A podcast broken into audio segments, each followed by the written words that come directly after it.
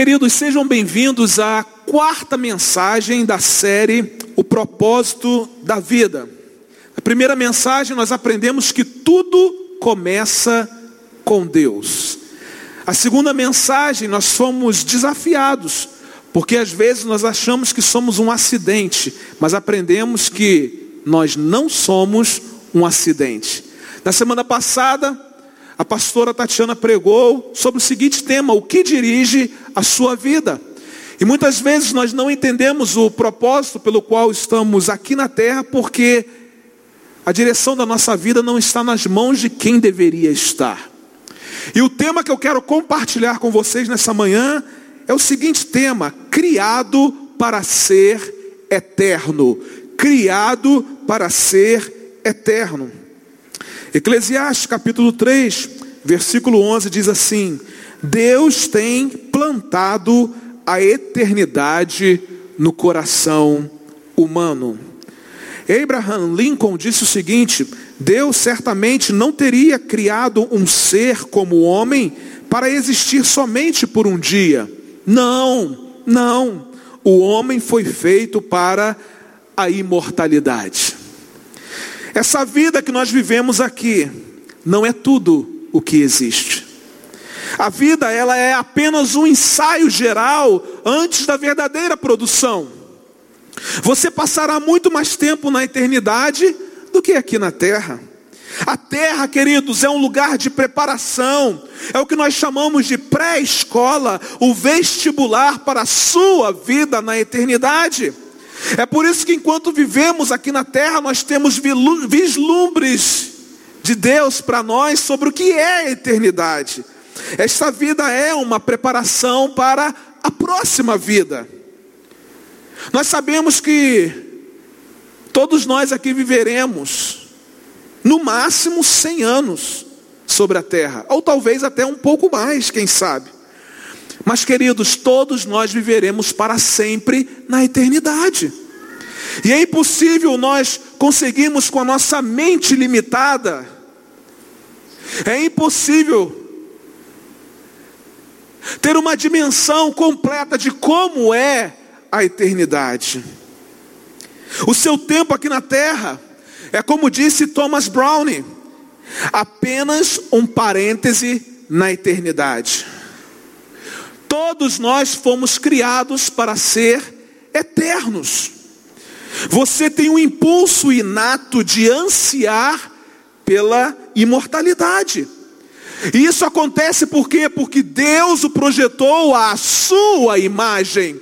Quando nós olhamos para o Gênesis, nós vemos que Deus criou o homem à sua imagem e à sua semelhança. E porque Deus criou o homem à sua imagem, há no coração do homem um desejo, um anseio pela eternidade, para viver eternamente.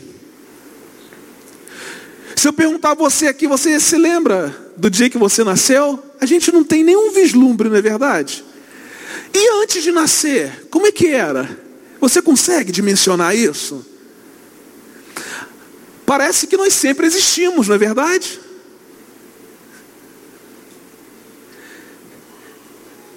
Você lembra, Silvana, como era você antes de nascer?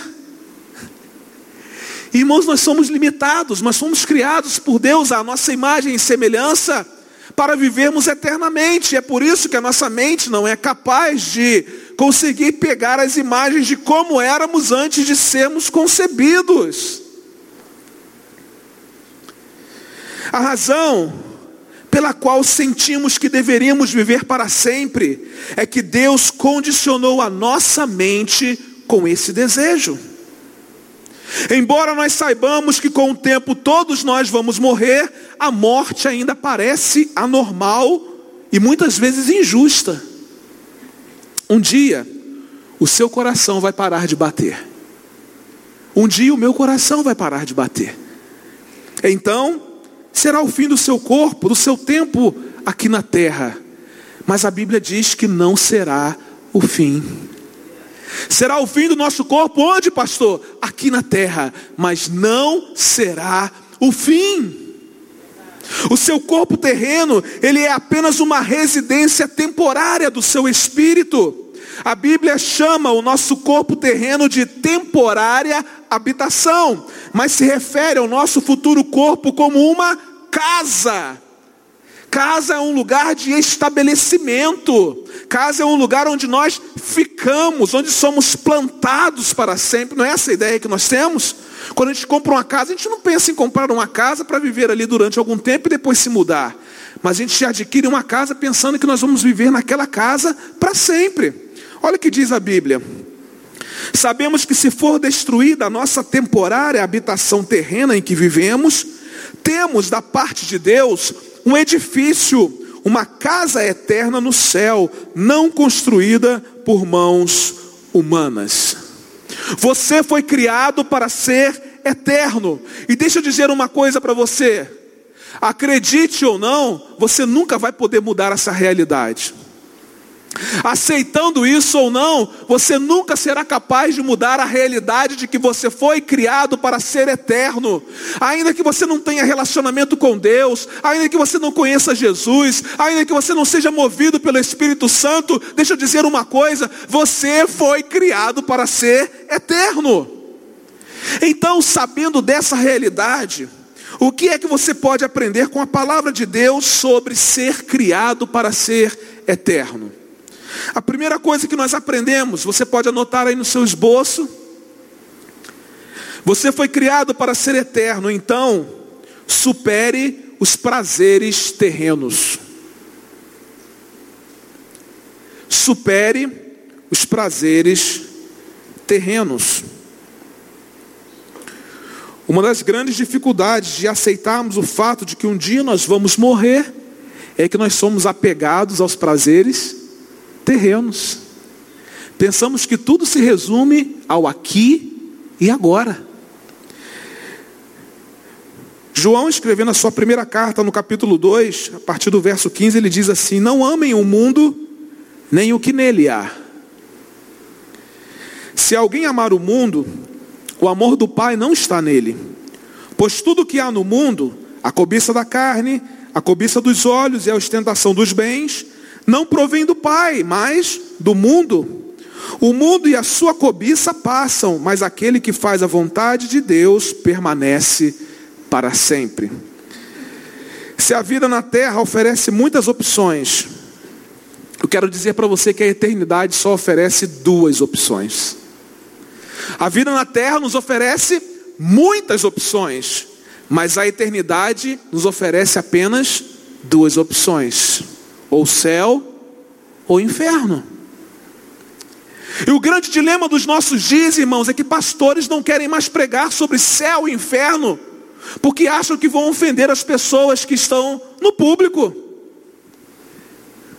Mas nós não podemos deixar de falar daquilo que temos visto e ouvido, não podemos deixar de falar de uma realidade, que é o fato de que na eternidade, ou passaremos esse tempo sem fim na presença de Deus, ou passaremos esse tempo sem fim no inferno.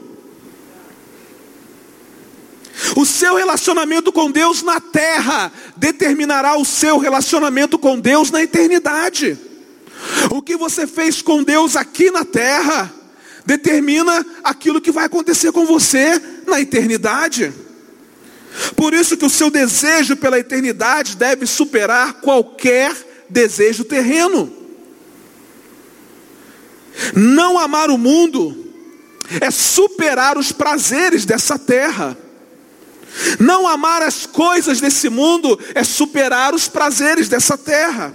O seu desejo pela eternidade deve superar qualquer desejo terreno. A Bíblia diz o seguinte: as coisas que a natureza humana produz são bem conhecidas. Elas são a imoralidade sexual, a impureza, as ações indecentes, a adoração de ídolos, as feitiçarias, as inimizades, as brigas, as ciumeiras, os acessos de raiva, a ambição egoísta, a desunião, as divisões, as invejas, as bebedeiras, as farras e outras coisas parecidas com essas.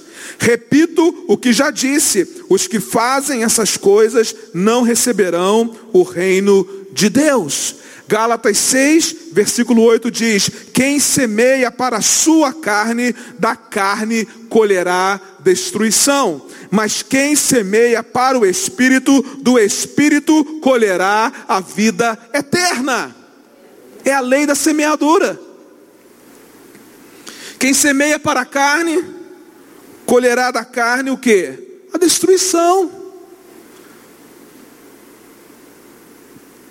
Pode ser magrinho, pode ser gordinho. Quando for para a sepultura, vai o quê? Seu corpo vai se decompor. Mas quem semeia para o Espírito, do Espírito colherá a vida eterna. E eu pergunto para você, se você acha que os prazeres da vida são melhores, por que, que você deseja passar a eternidade ao lado de Deus? Se você acha que não pode perder alguma coisa nessa terra, que seus bens são tão preciosos assim, que a sua casa vale tanto, seu carro vale tanto, e que você se apega tanto a essas coisas materiais, se isso é tão importante, tão valioso para você, eu pergunto, por que que você deseja passar então a eternidade ao lado de Deus? Porque irmãos, nós fazemos dessas coisas todas a adoração da nossa vida enquanto estamos aqui na terra. É claro que se você tem uma casa, você precisa cuidar da sua casa. Você tem um carro, precisa cuidar do seu carro. Não é verdade? Mas nós não podemos fazer das coisas o Deus da nossa vida. Nós não podemos fazer dos prazeres dessa vida, eu tenho que aproveitar a vida, porque a vida é curta. Sim, o melhor momento de aproveitar a vida é aproveitar a vida com Deus. Não posso deixar de fazer isso, não posso deixar de fazer aquilo. Esse pecado aqui eu tenho que cometer porque isso, isso eu gosto. Enquanto a nossa mente estiver voltada apenas para as coisas dessa terra, irmãos, a pergunta que eu faço é: será que realmente você quer passar a eternidade ao lado de Deus? Tem crente com medo da volta de Jesus. Está perto. Está longe não, hein? Mas assim como os primeiros discípulos já ansiavam pela volta de Jesus, há mais de dois mil anos atrás, nós também, como seus discípulos desse tempo, ansiamos pela volta de Jesus, que ainda pode ser daqui a dois mil anos, a gente não sabe, porque o tempo para Deus é muito diferente do nosso, da nossa concepção de tempo. Irmãos, tem gente que quer que Jesus volte porque não aguenta mais o sofrimento. A motivação é completamente equivocada. Nós queremos que Jesus volte porque queremos nos relacionar com Ele numa dimensão muito maior do que nós nos relacionamos aqui. Nós queremos que Jesus volte, irmãos, porque a eternidade é o que nós ansiamos. Nós não queremos apenas que Jesus volte para que todo o sofrimento cesse, para que a pandemia cesse, para que os problemas dessa vida cesse. A sua motivação está equivocada, a sua motivação ainda é terrena.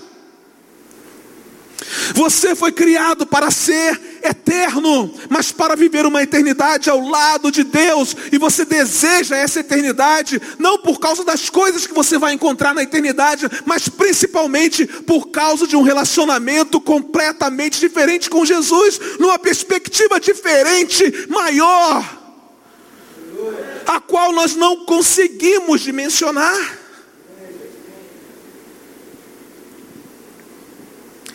Se seu relacionamento com o mundo é melhor que o seu relacionamento com Deus, por que você quer viver a eternidade ao lado do Senhor? Já perceberam que o nosso relacionamento com o mundo é muito maior do que o nosso relacionamento com Deus? Basta você olhar para as 24 horas do seu dia. Quanto tempo você se relaciona com Deus e quanto tempo você se relaciona com as coisas desse mundo? Nessa perspectiva, a gente já consegue ter uma ideia de de quanto tempo valorizamos a presença de Deus em nossa vida. Você foi criado para viver eternamente ao lado de Deus. E Deus é tão incrível, irmãos, que Ele deu ao ser humano o poder da escolha.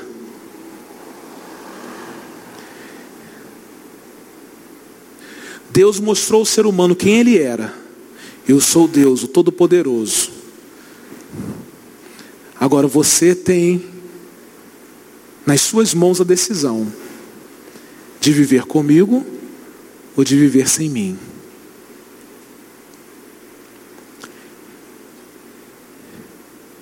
Irmãos, e talvez a igreja seja o lugar onde existam mais crentes que ainda precisam se converter.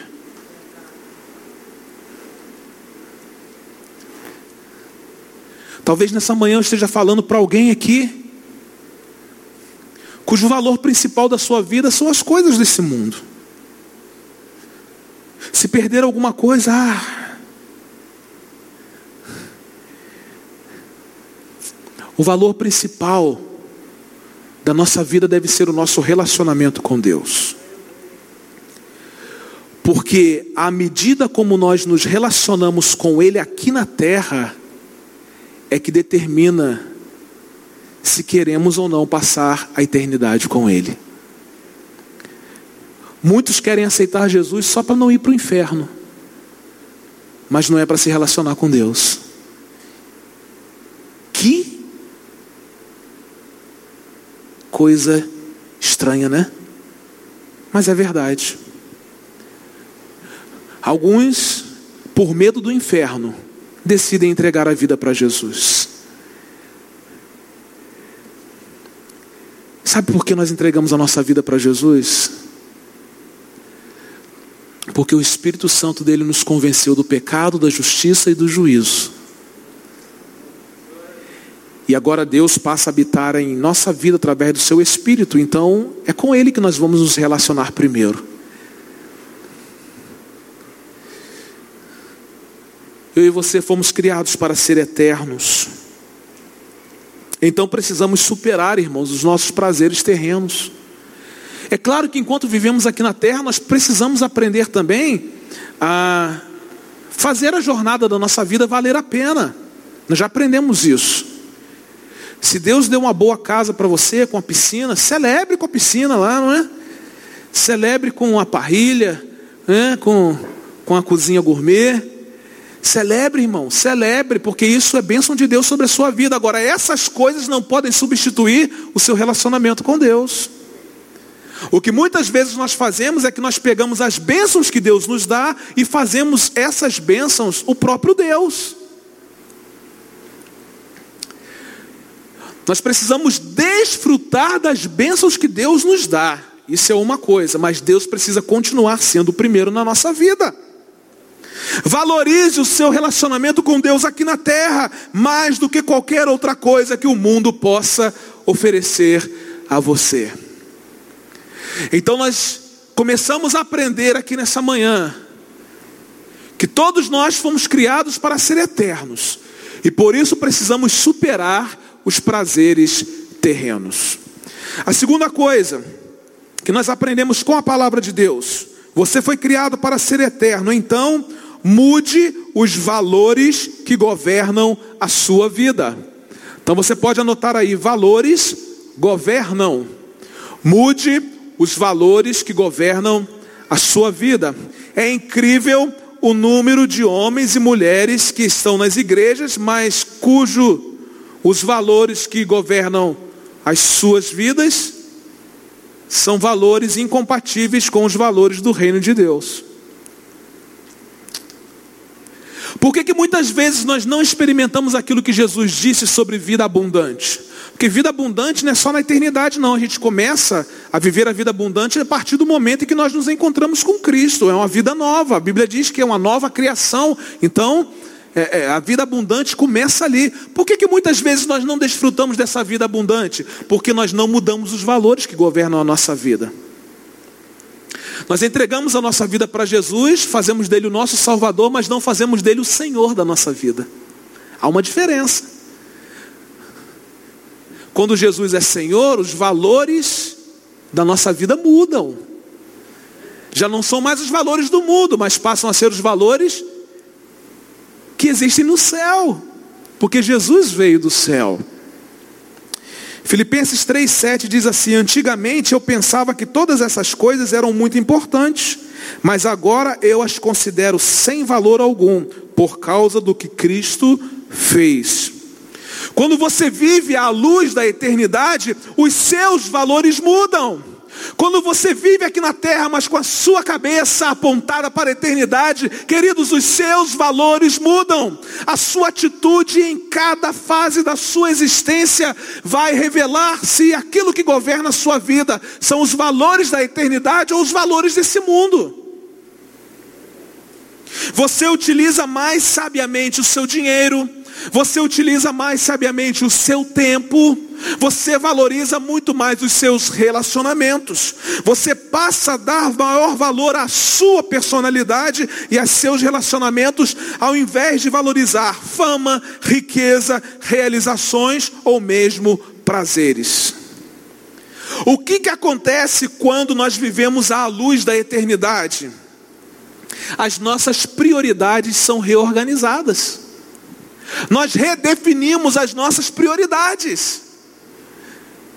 Quando nós olhamos para o tempo em que nós estivermos ao lado do Senhor nos céus, isso nos leva a redefinir as nossas prioridades na terra.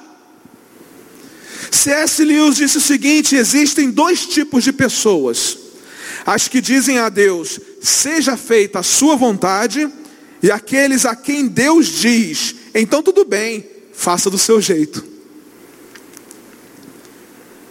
Por experiência própria, todas as vezes que eu fiz alguma coisa do meu jeito, deu errado. Não teve uma vez que eu não tivesse feito do meu jeito que não tivesse dado errado. Irmãos, aprendi muito. Em algumas circunstâncias da minha vida eu era. Tinha que resolver na hora, aquele negócio. É, não, não, não, não, não guardo almoço para janta, não tem esse negócio? Tem. Ah, eu sou assim mesmo, vou morrer assim mesmo. Não. Quem vive à luz da eternidade muda os seus valores, irmãos. No meio dessa pandemia aí aconteceu uma circunstância. E a pessoa me ligou e ela queria tomar aquela decisão na hora, nervosa. Eu também queria, no lugar daquela pessoa, tomar a mesma decisão que ela tomou, que ela, que ela queria tomar. Mas eu deixei a pessoa falar, deixei, deixei, deixei a pessoa falar. E depois a gente conversou, a gente foi acalmando, até hoje a pessoa não tomou decisão. Sabe o que acontece, irmãos? É que muitas vezes nós queremos reagir de acordo com alguns valores que ainda dominam a nossa vida que não tem nada a ver com os valores do reino de Deus. E em cada circunstância da nossa existência, por onde você passa, o que você vê, onde você trabalha, onde você estuda, é ali que Deus vai testar se os valores que dominam a sua vida são os valores do reino ou os valores da terra. Porque é fácil deixar os valores do reino dominarem a nossa vida quando nós estamos num contexto de igreja. Aliás, nem sempre é fácil, né? Mas talvez seja mais fácil. Mas no cotidiano da nossa vida, ah, pastor, você não me conhece. Ainda bem.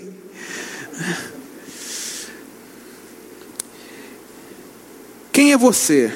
É aquele que diz seja feita a tua vontade ou é aquele que recebe de Deus a seguinte expressão? Então tudo bem, meu filho. Faça do seu jeito. Tragicamente, muitas pessoas terão de suportar a eternidade sem Deus, porque escolheram viver sem Ele aqui na terra. Tragicamente. Quando você compreender plenamente que há mais na vida que apenas o aqui e agora, e perceber que a vida é apenas uma preparação para a eternidade, você vai começar a viver de forma diferente. Você começará a viver à luz da eternidade. Isso lhe dará uma nova perspectiva de como lidar com cada relacionamento, com cada tarefa, com cada circunstância. Daqui a pouquinho João Pedro está chegando. Vocês já precisam começar a incutir na mente e no coração do João Pedro coisas da eternidade. Porque a vida é um sopro, irmãos. Para quem vive um dia, ou para quem vive 100 anos. em comparação com a eternidade, acaba rápido. Subitamente, muitas atividades, metas e até mesmo problemas que pareciam importantes vão se mostrar banais, insignificantes, indignos de sua atenção. Aquilo que tomava o nosso tempo, fazia a gente ficar cansado, esgotado, aquilo vai se tornar banal. Por quê? Porque os nossos valores mudaram. A nossa perspectiva é outra. Quanto mais próximo você viver de Deus, menor todo o resto vai parecer. Então, para tirar o máximo da vida, você deve manter sempre em sua mente a visão da eternidade. E em seu coração o valor que a eternidade representa. O apóstolo Paulo, escrevendo aos crentes de Roma e também de Colossos, ele fez as seguintes declarações: Não se amoldem ao padrão deste mundo, mas transformem-se pela renovação da sua mente, para que sejam capazes de experimentar e comprovar a boa, agradável e perfeita vontade de Deus. Lá escrevendo aos Colossenses capítulo 3, versículos 1 e 2: Portanto, já que vocês ressuscitaram com Cristo, procurem as coisas que são do alto, onde Cristo está assentado à direita de Deus. Mantenham o pensamento nas coisas do alto e não nas coisas terrenas. Quem vive à luz da eternidade mantém os seus pensamentos nas coisas que são do alto e não nas coisas que são da terra. Irmãos, que a gente permita que Deus, nessa manhã, mude os valores que governam a nossa vida, de uma vez por todas. Senão a gente vai viver aí 10, 20, 30, 40, 50 anos a mesma coisa. A gente olha para trás, a gente fala assim, cara, eu não dei nenhum passo para frente, eu não avancei, não saí do lugar. Mas por quê? Porque a gente não abre mão daquilo que é terreno e que governa a nossa vida. Até mesmo o nosso jeito de ser, a nossa personalidade precisa. Nós não perdemos a nossa personalidade quando encontramos com Jesus, mas Ele transforma realidades dela. Ora, eu era bravo, me tornei mais manso, não é verdade?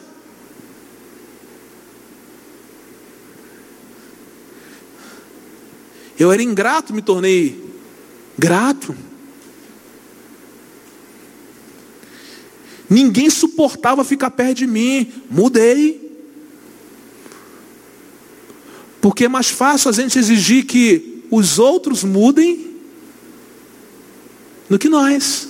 Mas uma coisa que eu tenho aprendido na vida é: muito daquilo que eu gostaria que mudasse na vida dos outros, quando eu mudo, a mudança acontece naturalmente. Isso é muito significativo na vida do casal, sabia disso? Porque o casal, um quer sempre mudar o outro, quer que o outro mude. Eu aprendi o seguinte, não, peraí, não vai mudar não. Né? Aí eu mudo. Naturalmente o outro muda. Isso acontece, irmãos, quando nós permitimos que os valores do reino de Deus, os valores da eternidade, governem a nossa vida. Senão nós vamos entrar aqui domingo após domingo, ouvir a palavra de Deus, sair daqui e continuar a mesma coisa. Você não pode viver de palavras de domingo. Você tem que viver de relacionamento com Deus. Porque a partir do seu relacionamento com Deus é que seus valores mudam. Seus valores não mudam porque você ouve uma pregação domingo. A pregação domingo pode ser um sinal de Deus para que alguma coisa comece a acontecer, mas a mudança acontece quando você passa a se relacionar com Deus. Às vezes o pastor Marcelo fala assim, pô, assim, já pregamos essa mensagem. Eu falei, meu filho, você pode pregar ela de manhã e à noite, que o pessoal não vai nem saber o que você pregou de manhã.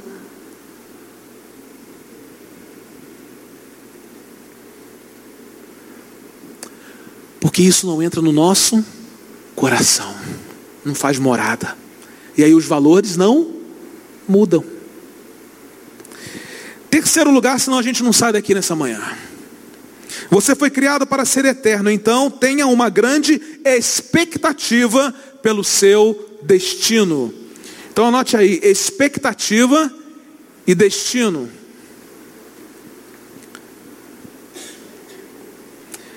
1 Coríntios capítulo 2, versículo 9 diz assim: Todavia, como está escrito, olho nenhum viu, ouvido nenhum ouviu, mente nenhuma imaginou o que Deus preparou para aqueles que o amam. Irmãos, que expectativa deveria inundar o nosso coração ao ler um versículo como esse, que olho nenhum viu, ouvido nenhum ouviu, mente nenhuma foi capaz de imaginar aquilo que Deus preparou para nós. Às vezes aqui na terra a gente se depara com alguma coisa grandiosa, a gente fala assim: como é que pode o ser humano ser tão inteligente e construir uma, algo como isso, não é verdade? A gente olha uma obra de arte e fala assim: como pode o ser humano tão inteligente né, fazer uma meia, meia dúzia de rabiscos e sair uma obra de arte, não é verdade? Agora deixa eu dizer uma coisa para você: olho nenhum viu, ouvido nenhum ouviu, mente nenhuma foi capaz de imaginar o que Deus preparou para mim e para você. Por isso, irmãos, é que o nosso coração deve estar movido de grande expectativa pela eternidade.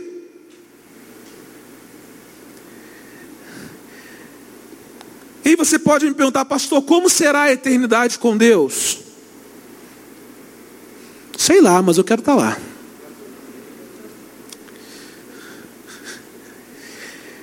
Com toda franqueza, o nosso cérebro não é capaz de compreender a maravilha e a grandeza do céu. Seria, irmãos, como tentar descrever a internet para uma formiga. Inútil, não é? Inútil. Não foram inventadas palavras aqui neste mundo que possam transmitir a experiência da eternidade. Para que nós pudéssemos ter uns vislumbres da eternidade, Deus permitiu que chegasse até nós o livro da revelação o livro do Apocalipse. Quando ele arrebata João, escreve, meu filho. Embora existam muitas alegorias ali, é possível olhar para o Apocalipse não como um livro de martírio, como um livro de dor, como um livro pavoroso, mas como um livro de esperança. Porque ali Deus nos dá vislumbres da eternidade. Vi um novo céu, uma nova terra. Oh, oh, meu Deus. Só que, irmãos, nós não não ansiamos por isso, não temos expectativa por isso. O que nós sabemos aqui é que nesse exato momento, segundo a palavra revelada, Deus está preparando um lar eterno para nós. E se aqui nós, como seres humanos falhos, sabemos construir uma casa bonita,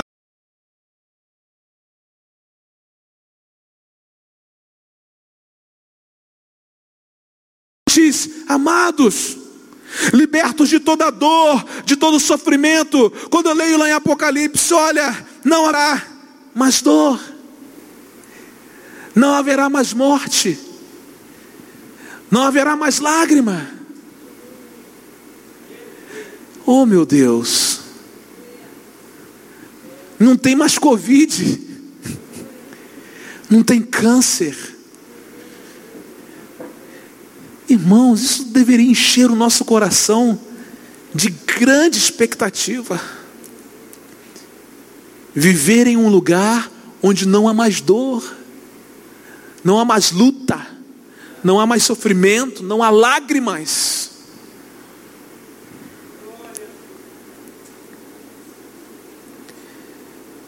Se você foi criado para ser eterno, você precisa viver aqui neste mundo, mas com uma grande expectativa pelo seu destino.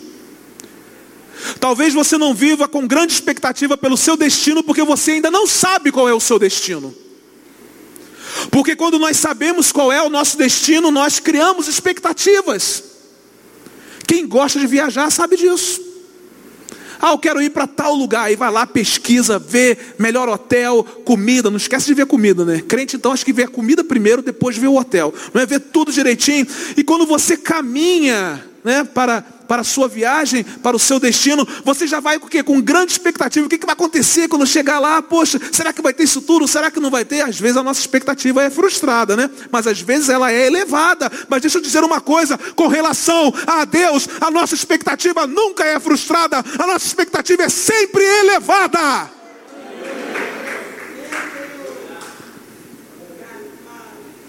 Deus nunca frustra os seus filhos. Às vezes a gente frustra os nossos. Mas Deus nunca frustra os seus filhos.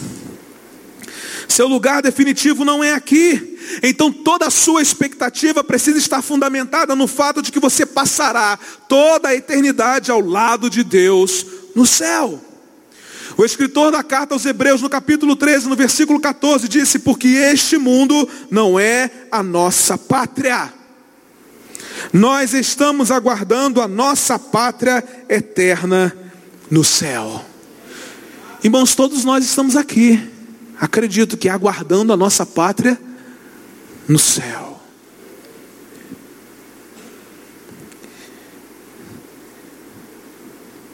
Uma vez eu conversava com o pastor Fabiano Ribeiro, lá da igreja da cidade de São José dos Campos, ele falou: Pastor, eu faço sempre uma oração, que Jesus volte antes das minhas filhas começarem a namorar. Falei, eu acho que eu vou acompanhar você nessa oração.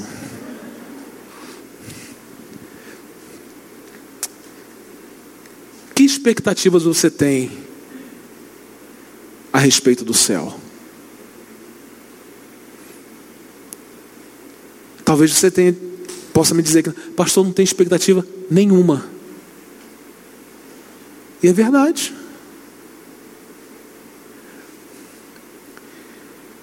Mas irmãos,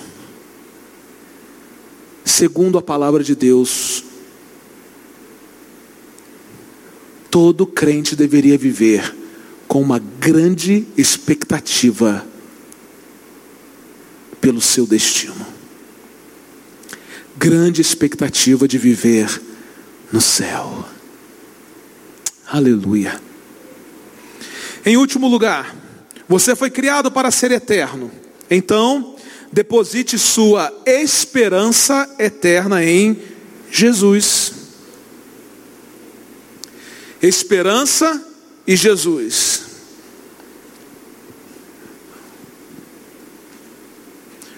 Muitos não querem o céu porque nunca fizeram de Jesus a sua esperança.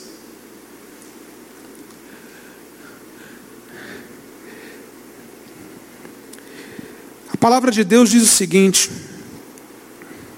Colossenses 1, versículos 4 e 5. Pois ficamos sabendo da fé que vocês têm em Cristo Jesus, e também do amor que vocês têm por todo o povo de Deus. Quando a verdadeira mensagem, a boa notícia do Evangelho chegou a vocês pela primeira vez, vocês ouviram falar a respeito da esperança que o Evangelho oferece. Por isso, a fé e o amor que vocês têm são baseados naquilo que esperam e que está guardado para vocês no céu.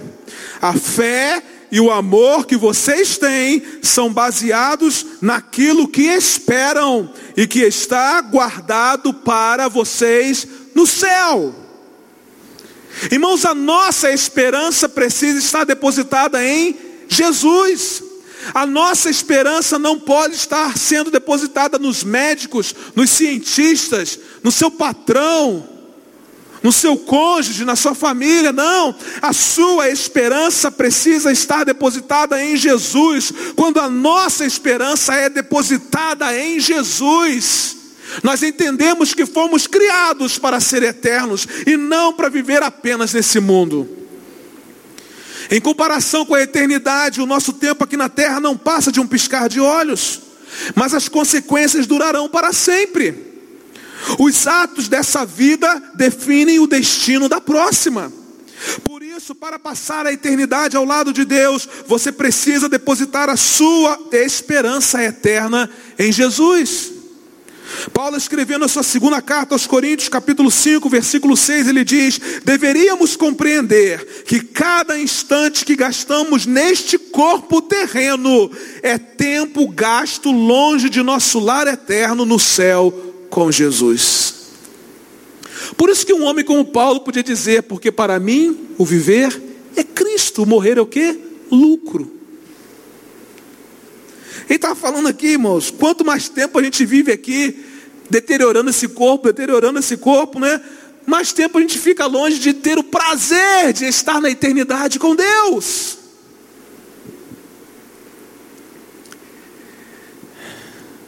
Há alguns anos, uma frase popular encorajava as pessoas a viver cada dia como o primeiro dia do resto da sua vida. Seria mais sábio viver cada dia como se fosse o último dia da sua vida. Eu era pequeno e aprendi, nem me lembro com quem, mas guardei aquilo no coração. Que nós deveríamos viver o dia de hoje como se Cristo voltasse hoje.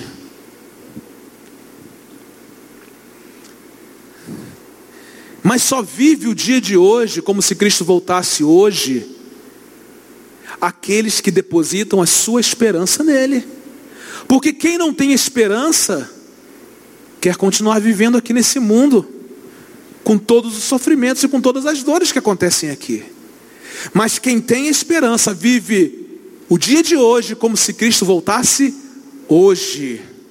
Um famoso escritor disse o seguinte: é necessário que o assunto de cada dia seja preparar-se para o nosso último dia.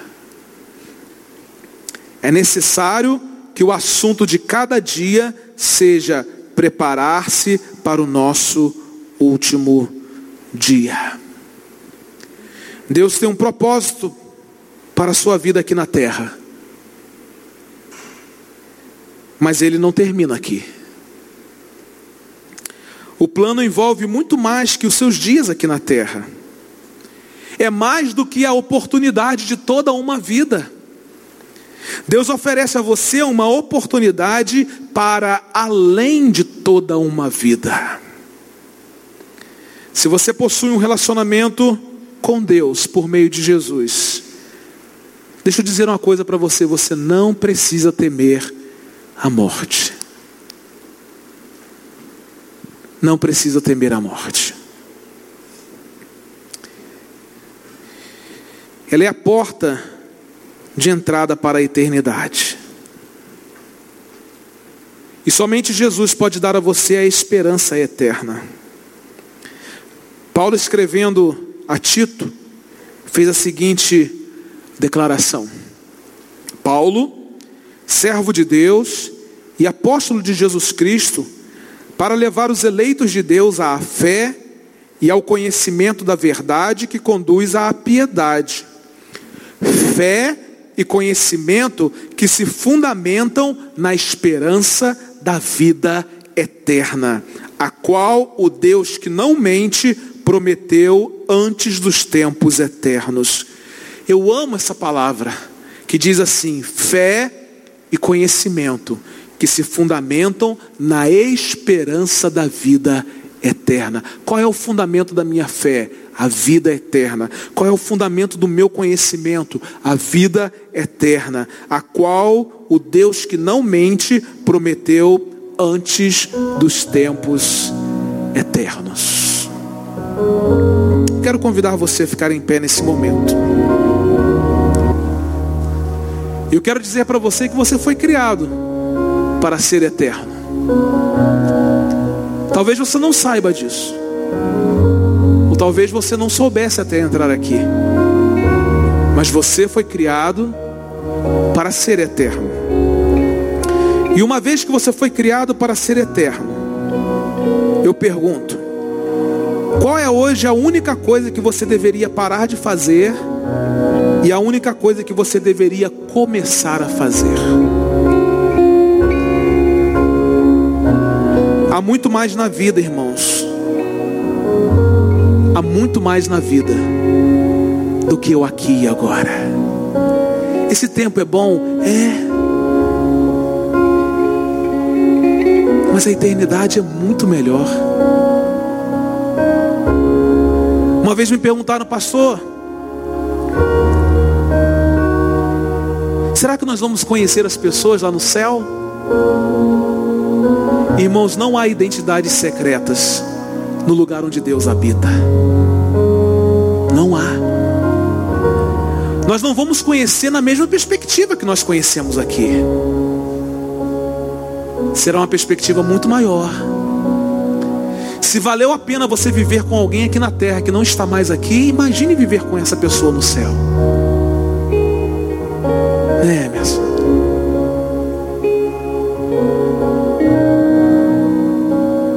Imagine, irmãos. Se foi tão bom você conviver com alguém aqui na terra, imagine como será extraordinário viver com essa pessoa no céu. Eu e você fomos criados para ser eternos. Nada pode mudar isso. E precisamos viver à luz dessa realidade, à luz da eternidade.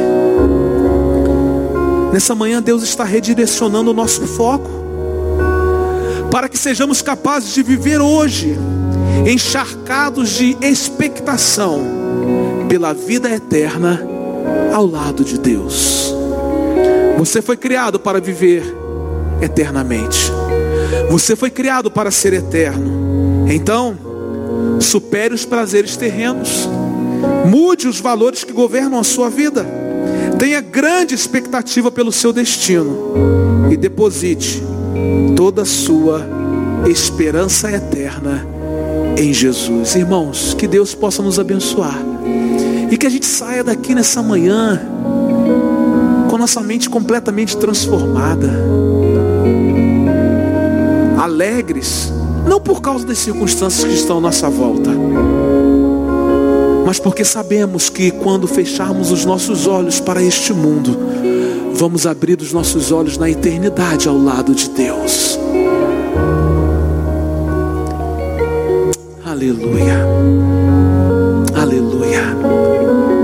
Aleluia. Vamos adorar ao Senhor.